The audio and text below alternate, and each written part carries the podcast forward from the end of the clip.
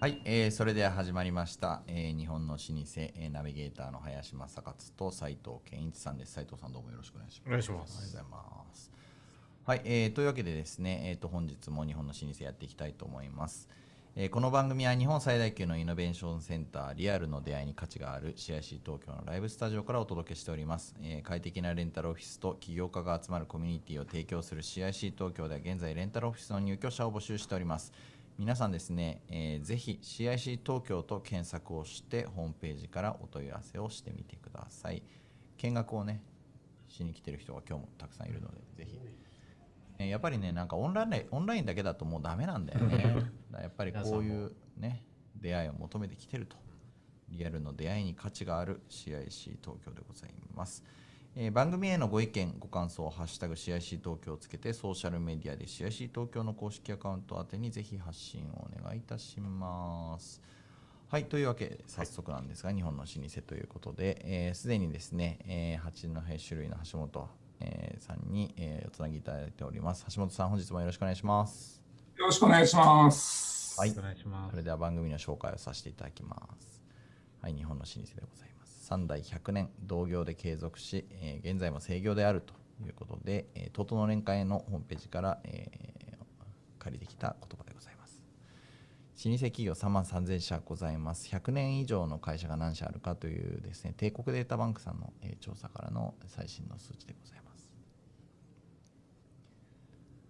はい。というわけでですね、本日はですね、青森の八戸種類、えー、9代目、えー、ご当主の八本、えー、八右衛門さんでございます。橋本さん、よろしくお願いします。よろしくお願いします。そうしましたらですね、えー、と本日の流れを簡単にご紹介をさせていただきます。えー、最初にですね、蔵のご紹介をいただきまして、あと橋本さんの、えー、ご自身の、えー、自己紹介もお願いをしたいと思っております。えー、その後で家訓、えー、がもしございました。家訓の、えー、ご紹介あるのかっていう話もあると思うんですけれどもご紹介いただきまして、えー、その後イノベーションですね、えー、9代目の今の橋本さんに至るまでのイノベーションの話をしていただきまして、えー、最後に皆さんに読者、えー、見ていただいてですね視聴者の皆さんに一言いただきたいと思っております。じゃ橋本さんすいません。早速ですが。はい。あ本当に、えー、青森県八戸市にあります、えー、八戸種類の代表をしております橋本と申しますえー、音声大丈夫でしょうか？聞こえてますでしょうか、はい、最高です。あのいつものいい声がこっちに来ております。いや、本当にあの林さんには大変いつもお世話になっております。えっとですね、えー、まあ、うちの蔵は、えー、青森県八戸市、まあ、あの昔で言うと新幹線、本当に新幹線の終点であった時期もありましたけども、えー、非常に、まあ、冬になれば寒い、えー、地域でございますが、えー、そこで、まあ、細々と酒造りをして、えー、それをなりわいにしております。で、えー、ご紹介いただきましたけども、私で、えー、9代目と。で、えー、酒造りを始めてからあ今年で235年目ということになりました。で、やっぱり、あのうちの蔵というのはですね、えーまあ、昔は、えーと、本当に昭和昭和50年代ですかね、50年代、えー、はあのやっぱり大量生産といいますか、えー、一級種、その時には級別制度で、えー、特級種だとか一級種、二級種とか、まあ、要は、えー、日本酒が大人になった証みたいな形で、もう盛んに飲んだくれ大量生産の時代に、えー、一生懸命大量生産してた蔵でございまして、えー、その当時は、えー、5銘柄あった蔵なんですが、え現在は、え八戸市にあります八戸市の中心街にあります、えー、一つの蔵で、え八鶴という銘柄とですねあと隣町の五戸町というところで上空という銘柄2銘柄あのこちらにちょっと並べてありますが、はい、あのこのような、えー、お酒を作らせていただいておりました。はい、で、えー、っとですねまあその時代時代の変遷に従ってこう本当に前向きにイノベーションというかこう切り替えてこ、えー、れてればよかったんですがあの恥ずかしながら時代に引きずられるようにして変わらなきゃいけないというような形で、えー、なんとかこう変えてきたというようなのが、まあ、あの正直なところのところでございます。で、はい、えーと、じ実際にはもう、なんていうんですかね、えー、今まで僕らであの普通紙を一生懸命作ってたんですけども、今はもうあの他の蔵元さんと一緒に一緒のようにですね、あのやはりその特定名称純米酒以上のあの特定名称種を中心に、あとは、えー、2蔵ありますけども、えー、両方とも、まあ、昔はあの南部当時さんに来てもらって、えー、冬冬場だけ稼いでもらったもらってたという古い形の蔵だったんですが今はもう社員社員当時で、えー、酒造りを進めているということでございました。なので、えー、まあ要は生き残りをかけて、えー、まあそれにそのために、えー、形を変えつつあるというかですね変わらざるを得なくて、えーまあ、変えてきたと。まあ本当に生き残りですね。毎年毎年がもう戦いでございまして、はい、大変でございます。はい、という、えー、蔵の紹介をしていただきました橋本さんでございます。橋本さんのご自身のあのご紹介もいただいてもよろしいでしょうか？はい、えっ、ー、とですね、私、自分の紹介か。えー、まあ、えー、大学の時には遊びほうけておりまして、でえー、特にやりたいこともなく、ただ、やはりこの代々続いてきた家だったので、えー、ぼんやりとですね、ああ帰って家業を継がなきゃなというような感覚は持ってました。それで、えー、大学では、あのー、まあ、要は試験管振ってたというかね、えーと、それはまあ、酒造り用のその酵母の研究ですかね、そういうことをやってたんですが、えー、それもちょっと、まあ、大学院まで行ったんですが、なかなかこれからどうしようかといったときにですね、その時には、えーまあ、酒の卸もやってまして、えー、その酒の卸でお世話になってた、えーまあ、ビールメーカーさんがありましてですね、えー、そちらの方で、えー、4年弱ぐらいでしょうか、えー、東京の方であの、まあ、種類業界というか、アルコール業界の修行をさせていただきまして、うんうん、えー、それで、えー、こちらに戻ってきて、えー、まあ、要は、あの、加減を継いだという形でございます。で、戻ってきてからもう25、6年というところでしょうかね。えー、それぐらい経って、まあ、今、要は、えー、先代が、えー、10年前に亡くなっておりまして、その時から要は首がすげ替わってですね、私があの社長だというような感じでございました。まあ、その前には、その前には工場長という、本当に現場、あの酒造りの現場入ったりだとか、えー、工場のあのいろんな、えー、商品作りだとかですね、そういうことも、まあえー、10年ぐらいかな、10年ぐらいやって、えー、それからこういう形になったということでございました。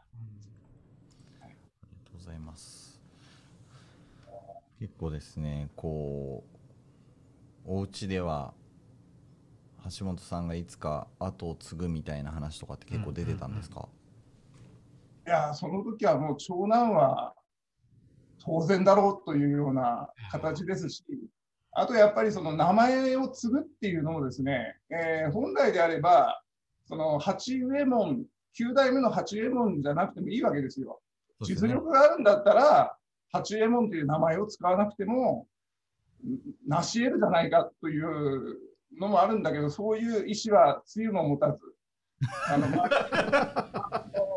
あの圧力に屈して屈するわけでもないし、そういうもんかなということで、あの素直に名前を継いだわけでございます。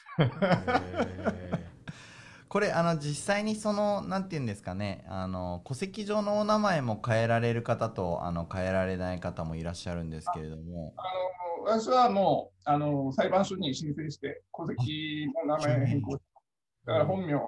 昔は高志と言いました。あそうなんですね、はい、ちゃんと襲名をされてっていう結構大変ですよね。い。やあの先代の場合にうちの親父の時には、はい、もう半年以上あの認められなくてですね、なかなか大変だったと。は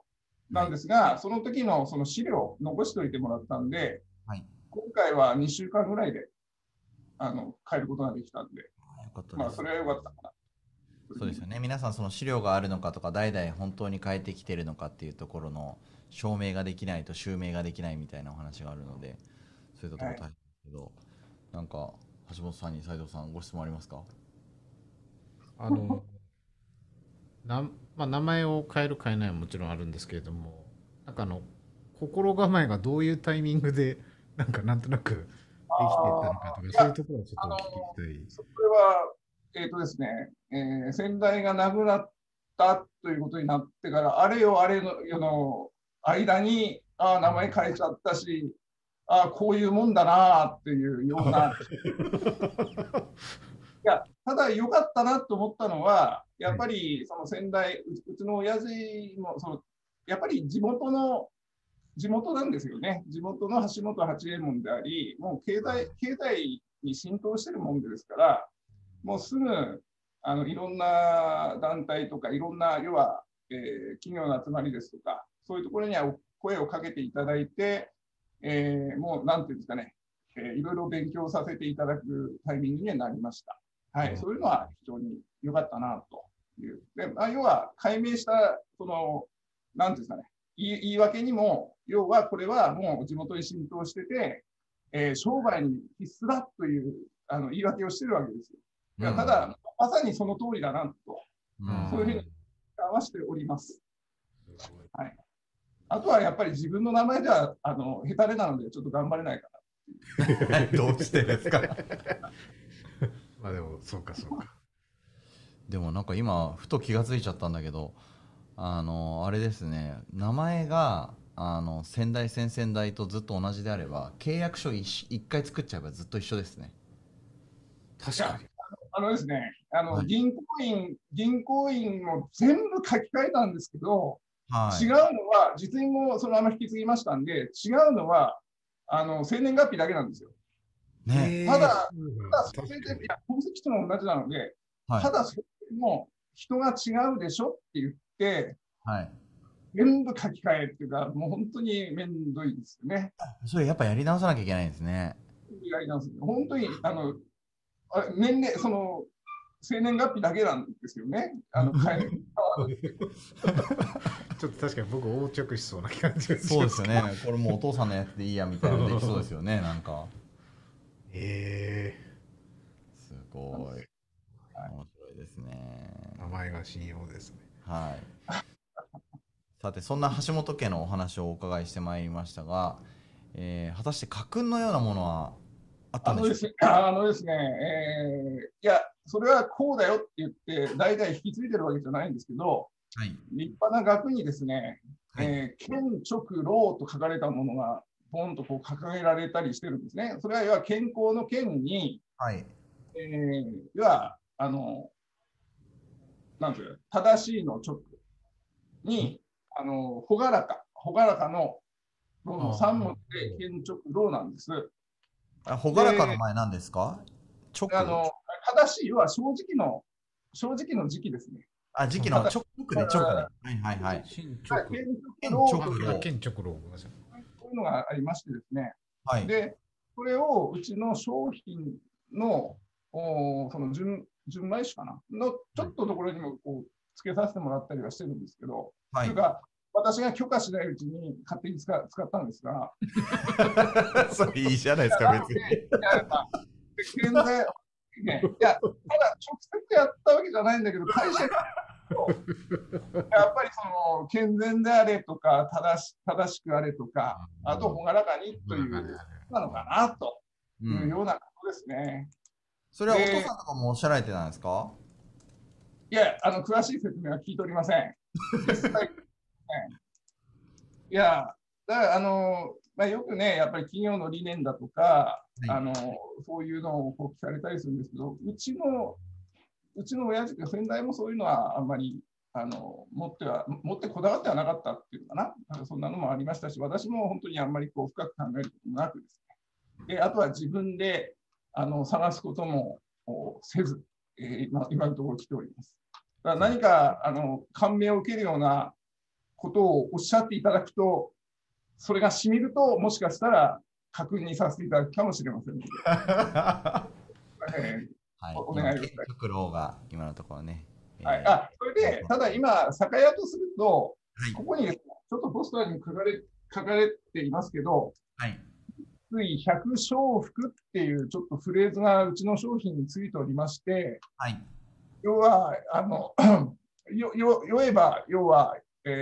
まあ、一杯、一杯飲むと100の、あの、服が来るよというような、そういう言葉がありましてですね。はい。あの、それ非常にいいなと思って、あの、はい、商売上そういうことを言いながら、うん、あの、ちょっとこう話したりはしておりました。もういいですね。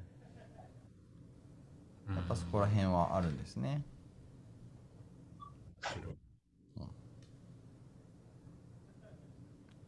はい。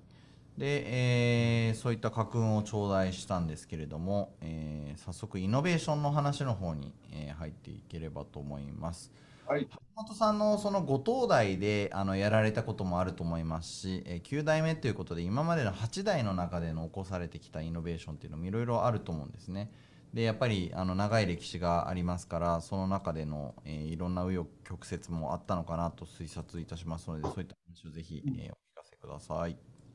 はいあのあのですね、えー、っとまあ、ここら辺というか、八戸のその町の発展に一番寄与したのっていうのが、あの6代目、6代目なんですね。はい、で、その時に、えー電気引っ張ったり、まあ、それはあの水力発電とかですね、あとはあの氷の会社立ち上げたり、うん、えー、あと銀行をやったりとか、そういう時に、まあ、当然その酒屋も発展をいたしまして、で、その時からどちらかといえば一生懸命酒を作るようになったと。で、その時には、あの、ここら辺の周りの代表もやっておりましたので、えー、まあ、中央からお酒の先生を引っ張ってきて、えー、で、要は地域のおそのお酒の支出、支出のアップというかな。だからそういうことでは、その発するという部分で、えー、その後の、その本当にあの今、全国の品種新種鑑評会みたいな鑑評会あのずっとありますけど、それの第1回目とか第2回目とかですね、だからそういうところに非常にあの素晴らしい評価を上げさせていただいているというようなのが、あまあ、要は古き良き時代というかね、だからそういう時には本当に、えー、一生懸命やってたという話です。で、まあそこからでも、そこから行って、えー、まあどちらかといえば、あの出荷数量なんかも、えー、どんどんと、まあ、伸びてきて、というか、昭和のうん酒造りは、その大元、うちの一社でやってたんですけども、うんうん、えー、戦後の、戦後にですね、その企業統制令が出まし、出て、で、ここら辺一帯でその酒造りしてる業者を全部集めて、うんうん、それでその昭和19年の10月に、えー、で、その八戸種類、今のその八戸種類株式会社というその会社を作ったんですね。で、その時に、えー、その米、えー、まあ以前、その5銘柄でやってたと、あの先ほど申し上げたはずですけど、その5銘柄、各えー、蔵元の社長が集まってですね、それで、えー、まあ、あの、どちらかといえば、どんどん販売していこうというような形で、えー、まあ、酒造り、にして、まあ、酒で儲けていこうよと、幸せ、ハッピーになっていこうよって言って頑張ってたと思うんですけど、えー、そういうことをしてたわけです。で、でそその良き時代をこうまあ、ピーク過ぎると、どんどんやっぱりどうやって売っていくのかということで非常に苦しくなりますよね。で、その時には、まあ、私がその工場長、あの初通の代表で、そういう集まりなんかにも参加はしてたんですが、やっぱりその安売り、安売り路線っていうんですかね、やっぱりその品質、まだその品質をアップというところまで行ってなかったので、いかに買ってもらうか、取ってもらうか、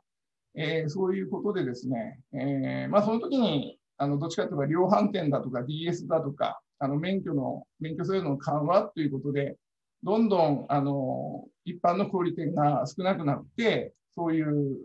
量を売るような業態が増えてきたときに、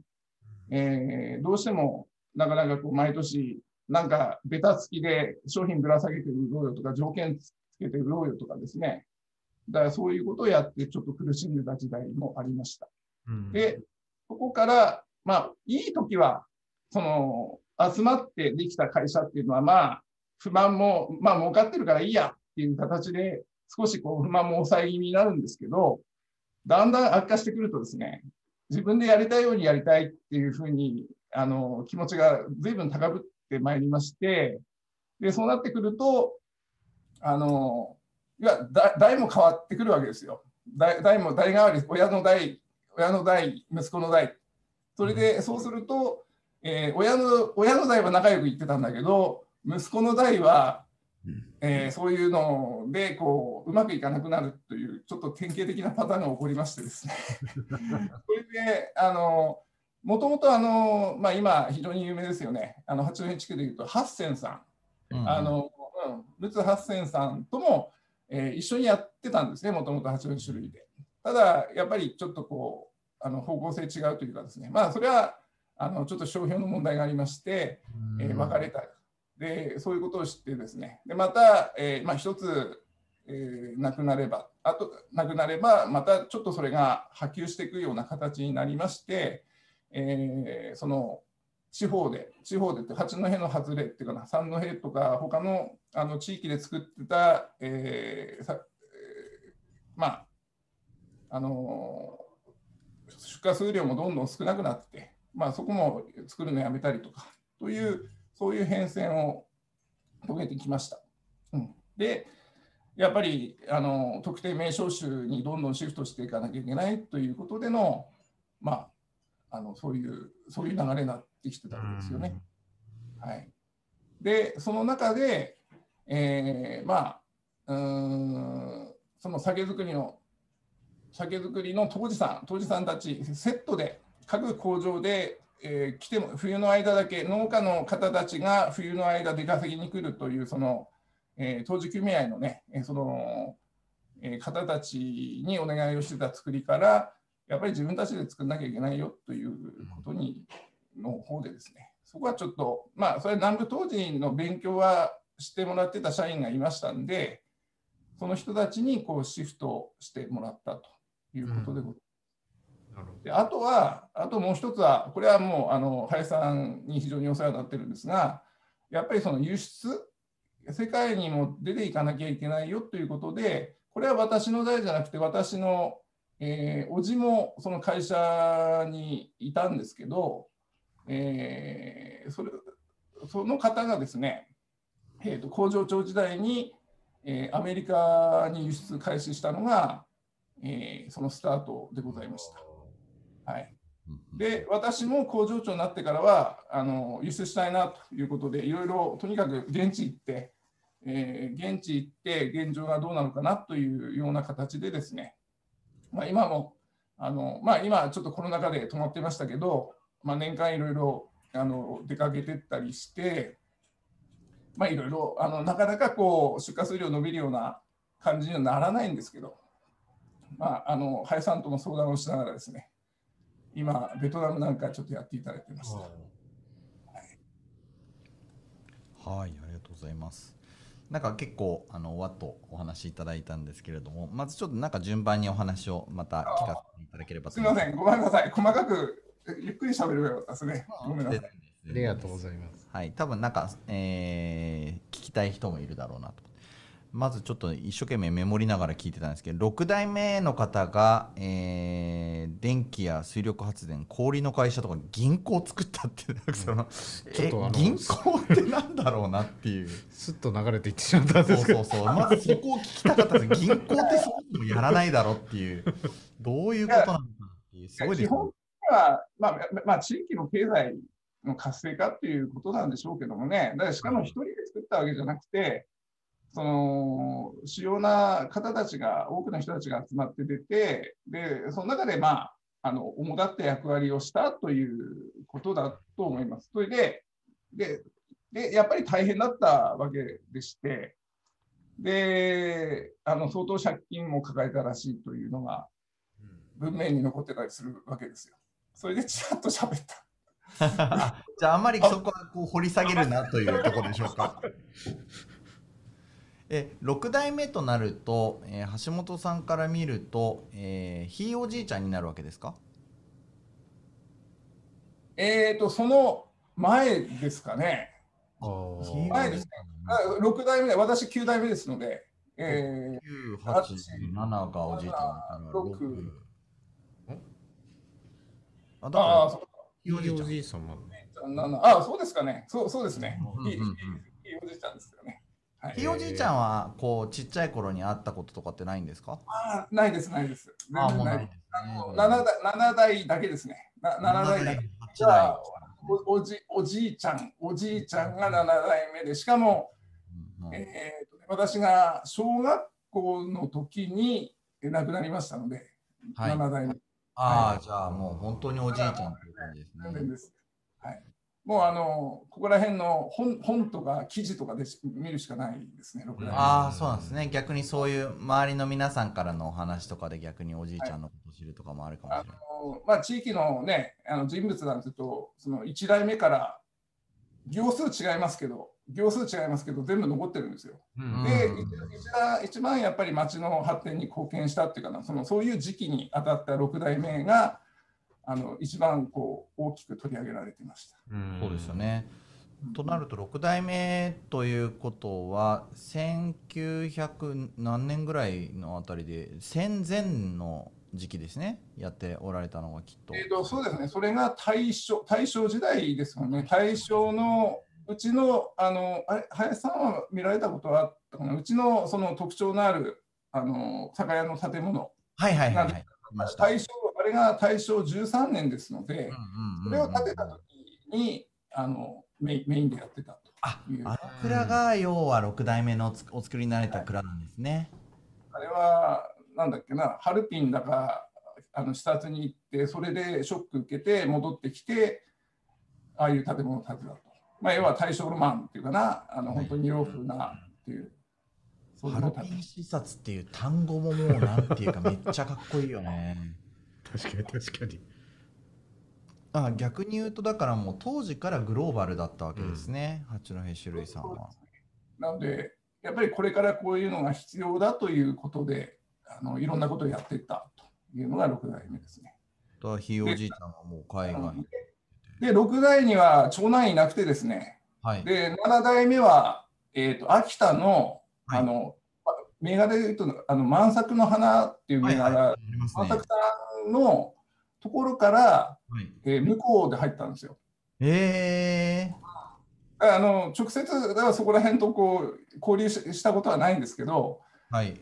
あの五男五男だからな？五男五男坊だからで、えー、婿として迎えて、はいえー、ただ代目ということになります。あそうだったんですね。あじゃあ、えー、橋本さんのおじいちゃんが万作の花さんから来た方だっていうことですよね。そうそうですね。わあ、はい、そうなんですね。わあ、面白いな。すごいですね。やっぱりじゃあ酒蔵さんの後後継ぎが酒蔵さんから来るっていう、そうですね。すごいですね。どっからか、やっぱりその時は長男だけなんですね。重要なのは。昔なので。なので、あの他の方たちって家から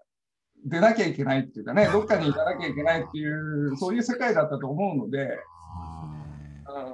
まあ、たまたまそういう話あってっていうことだと思います。次男の皆さんはね、そのお家を継ぐわけではないからね、あの自分で仕事やったりとか、サラリーマンになったりとかね、いろんなあの選択肢皆さんお持ちですけれども。あそういうことだったんですね。じゃあ6代目がその銀行を作ったり、発電発電所？発電所ってそういう電気を引っ張った、最初に引っ張った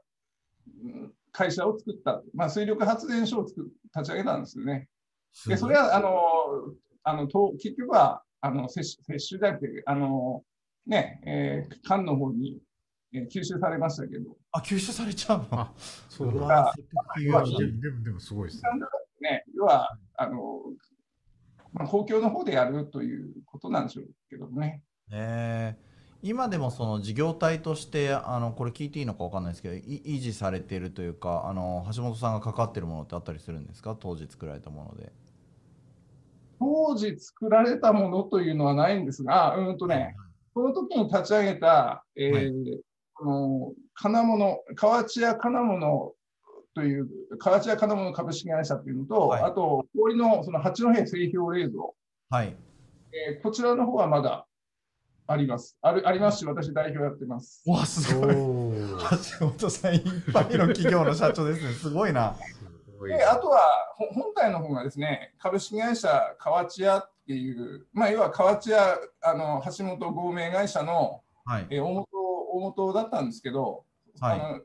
酒の卸一生懸命やってた会社だったんですけど、はい、えそちらの方はもう卸の方はやめちゃって、今、どちらかといえばその不動産管理ということで、本体の方はあのまだ継続してああ。うわ、すごい。河内屋金も。すごいですね。えー、じゃああ、建築業なんですね。建材の卸ですね。すごいですね。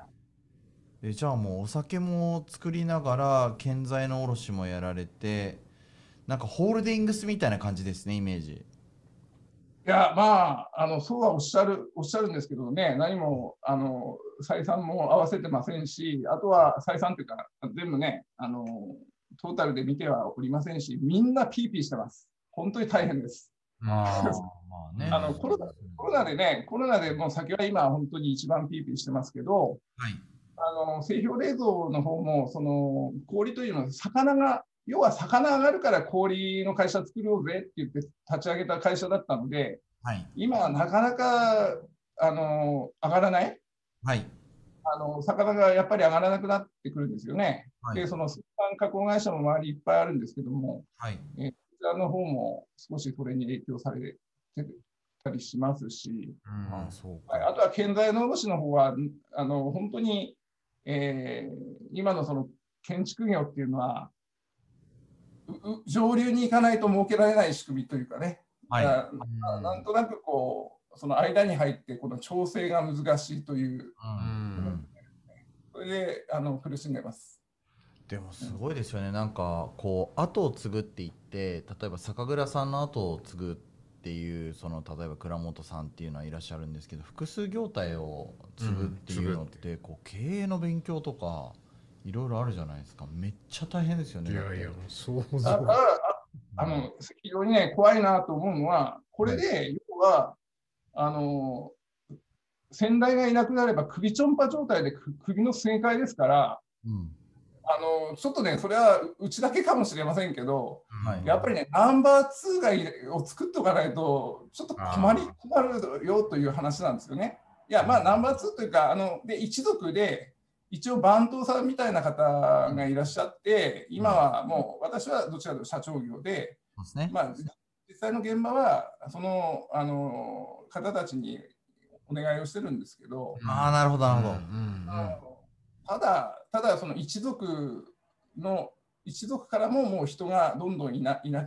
ですし、はい、あと本来であればそのそれぞれの会社のねあのもう一族じゃないナンバー2次の要は社長候補っていうか、ね、経営者候補っていうのを、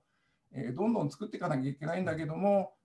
やはりその人材の不足、人の不足っていうのもありますので、それでなかなかこう、次の世代のことを考えてられないっていうかな、だからそんな状況で。はい、まずはね、今はもう本当にどの会社も、あの当社も斉藤さんのところもそうですし、もうまずは生き残りをちゃんとしなきゃいけないっていうのは、もう橋本さんのあのおっしゃられる通りかなと思いますんで、そこはもうみんな努力しているところなんだと思いますが。そうなんですね。いやそれは衝撃だ。ななんかだって普通に働いててですよ。サラリーマンやってました。4年あのサラリーマンをやって、はい、いきなり後ついてください。でそれで経営始めお父さんいなくなった。ら自分で経営しなきゃいけないとか。すごいテンパりますよね、うん、いや自分の会社やって18年目になりますけどなんかようやく最近財務諸表が分かってきたような なんか読んでるつもりだけど全然頭に入ってなかったの最近ああなんとなくこう見た瞬間にこうかなみたいなのが。でもでもあの倉本さんねやっぱり後継ぎがいなくて、はい、いやあの仕事辞めて帰って継ぐっていう人たちが非常に最近多いような気がいたしますので。ね、それはすごい素晴らしいことだなと思うんですよね。だからわ私みたいなのが、こんな水害でポーンと社長になったりすると、非常にあのやっぱりね、なんだろうなって思ったりするんです、本音で。あ、そうなんですか？いや、だから本当にその情熱情熱持ってねな、苦労して、苦労して、あの、本当にサラリーマン辞めて、戻って、本当に一生懸命作ってっていうのがもう今今のなんつうかな美学。美学っていうとちょっと失礼かもしれませんけど非常にこのあの素晴らしいそのストストーリー性もありますし当然一生懸命作るんで、うんえー、当然素晴らしいもの出来上がると思うんですよね。うん、うんまあ、うちが一生懸命やってないってわけじゃないですよ。なんかそれね、そんなことまさに突っ込もうと思います。ちょっと気持ち素晴らしいなと思って。いや、本当に、あ 帝王学、帝王学とかね、だからそういうことをしっかりと、もうしっかり設けるんだとか、次のこともあの考えて一生懸命勉強したしたやからがね、やからが満を持して社長になったとかのし、しかも社長はもう、社長というか、お親父はいらねえからと言って、押しのけて、俺の時代作るんだっつうんだったら、すすごいな、やっぱりそれこそなと思うんですけど、いなくなった、はい、長男いる、はい、ボンっつって、はい、あの 9, 9代目いるっつって、バンって9代目になったわけですよ。それで今の状態ですから、でしかも、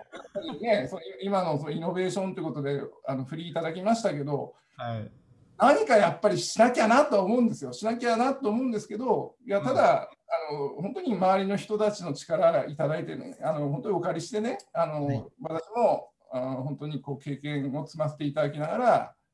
まあなんとか、なんとか、あの9代目、9代目は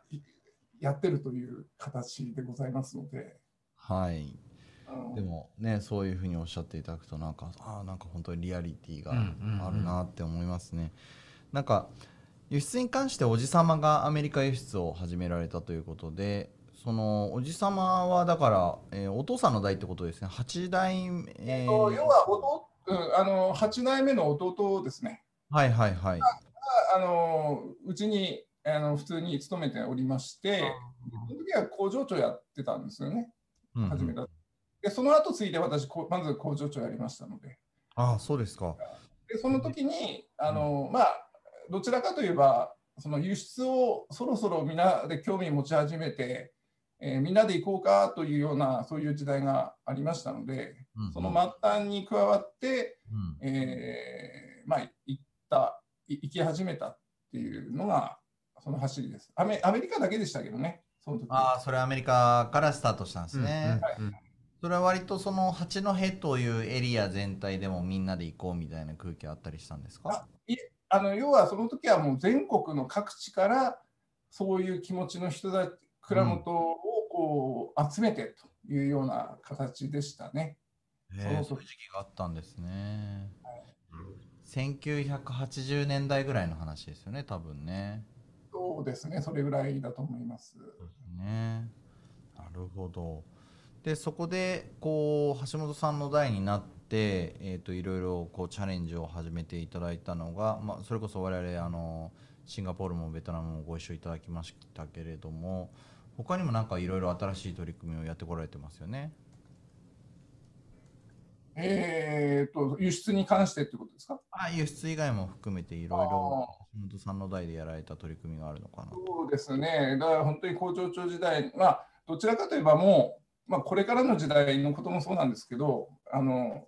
要は蔵蔵をこう体験してもらってっていう商品じゃなくて、本当にこう来てもらって、えー、感じてもらって、まあ、ファンをファンをこう広げていくというかね、なので、蔵見学なんかも、まあ、本当にやっており,、ま、やっておりますし、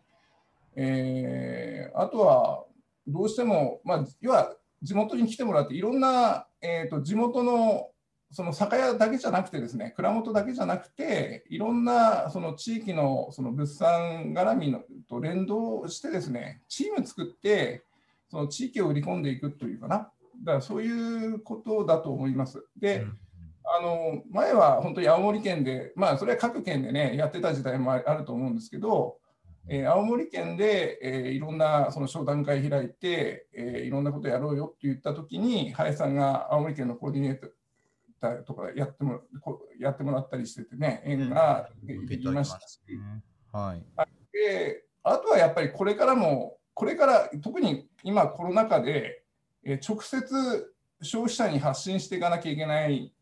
のは強制的にできちゃったじゃないですか。はい、で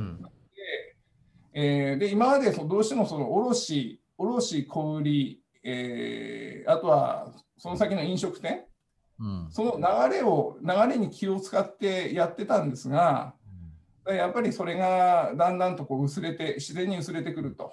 うん、で、やっぱりこのコロナで非常に感じたのは、えー、もう直接消費者に PR していかなきゃいけないという部分でしょうね。うん。そうですね、はい、先ほどのそのねあの一つ前のコーナーでもそういうお話が出てましたけどやっぱりどうなんでしょうか？こう逆に言うとその卸の皆さんが果たしてた役割もやはり大きかったということをおっしゃられる方も多いんですけれども、うん、そういったところもバランスすごく難しいですね。そうですね。いやで前は卸が我々の営業部隊だった時代もありましたからその時は大変お世話になったんですが、うん、今はもうそのバイングパワーが強くてですねあの、はい、本当にスーパーだとか量販だとか強くて、はい、えー、逆にその卸がそういう機能を要してないと。もう向こうが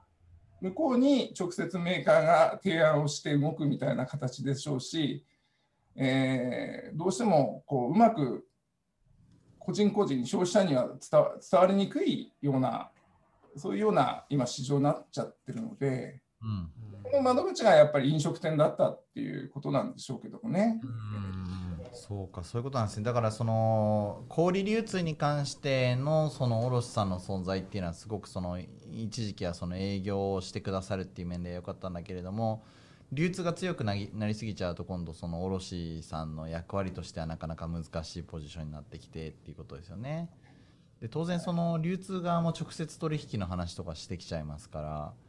なかなか難しい。だからやっぱりまあそういうところで言うと、えー、居酒屋さんとか。そういう飲食の方にまあ業販の軸足を移していくってことになったってそういうことですよね。じゃあ割と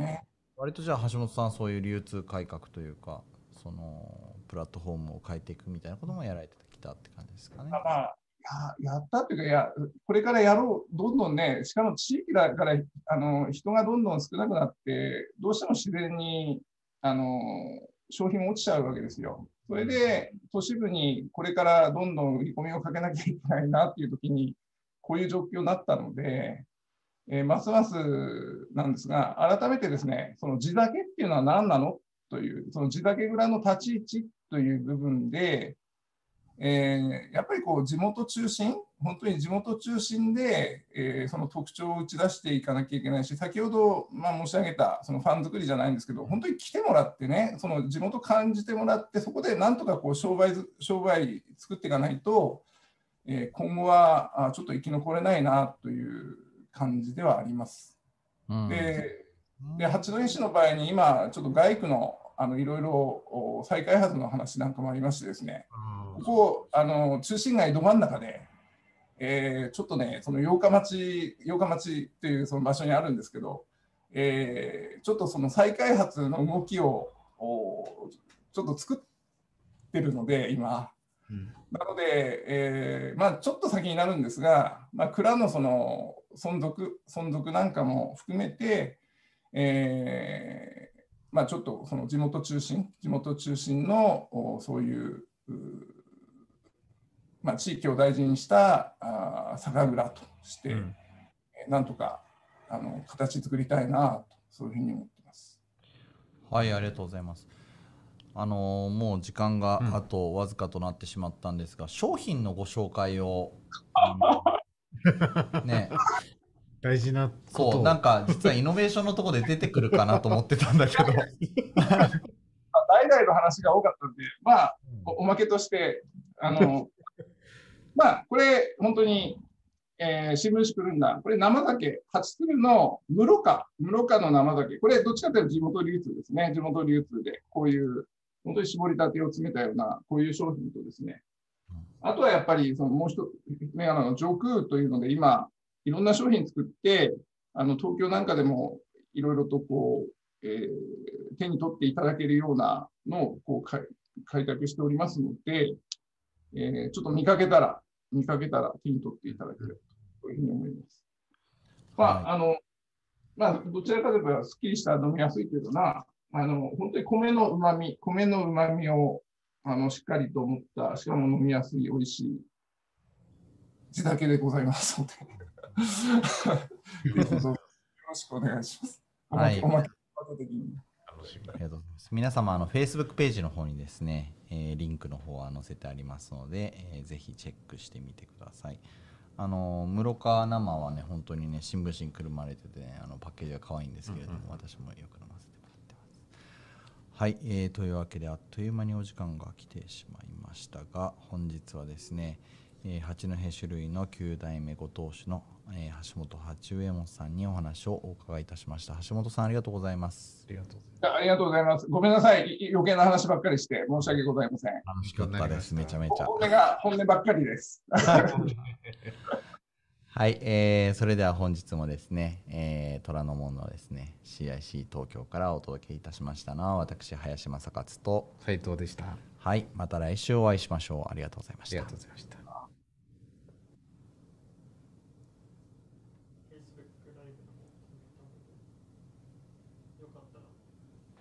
大丈夫ですか？橋本さんありがとうございました。あごめんなさい。ほん本当に余計な話ばっかりして。めっちゃ良かったですよ